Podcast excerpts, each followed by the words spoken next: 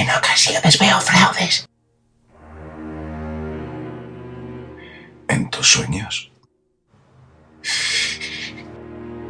¿Estando despierto?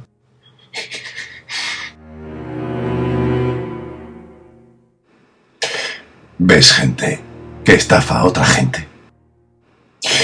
Grandes corporaciones que estafan a las personas. Los engañan, les roban dinero y no saben que pueden defenderse. No saben que les han timado. Claro, Rubén. Rubén Sánchez, llamado Facuo por los malotes del colegio, sufre paranoia. Terminará haciendo un podcast. En ocasiones veo fraudes. El podcast de Facua con Rubén Sánchez.